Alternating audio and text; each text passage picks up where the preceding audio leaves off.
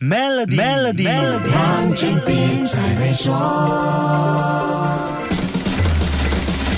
你好，我是黄俊斌。从跨国贸易开始以来，货物的运输很大程度是依赖海运，主要是因为成本比较低，所以海运对全球供应链的重要性不言而喻。不过，海上运输一直是高风险的，海盗集结和攻击商船从古到今都是很头痛的问题。还有地缘政治引起的国与国之间的紧张局势，也可能导致海运路线受到阻碍。当前，除了也门胡塞武装叛军在红海水域攻击货船，俄罗斯跟乌克兰战。争也影响了黑海的航线，气候变化也干扰了重要的水路航线。巴拿马运河就因为干旱影响水工，减少了百分之三十六的交通量。OECD 世界经济合作与发展组织贸易与农业司司长 Marian Jensen 说，船运费到目前为止的涨幅跟新冠疫情全球大流行最后阶段比较还不算太高。可是考量到红海在全球贸易和集装箱运输的比例，问题持续下去，对全世界通货膨胀的影响还是相当明显的。OECD 估计。如果船运费翻一倍，并且持续下去，一年后，OECD 成员国的消费物价指数将会增加百分之零点四。另一方面，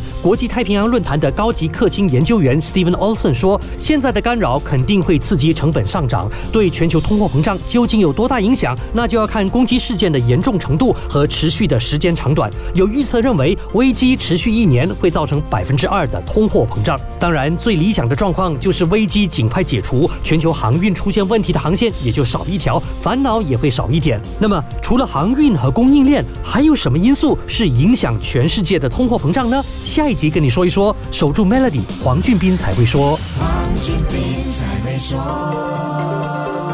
通过 Maybank My Impact SME Hub 做出可持续的商业选择，在全球供应链中蓬勃发展，并赢得合同。详情请查看 MaybankToYou.com 的 My Slash SME Hub。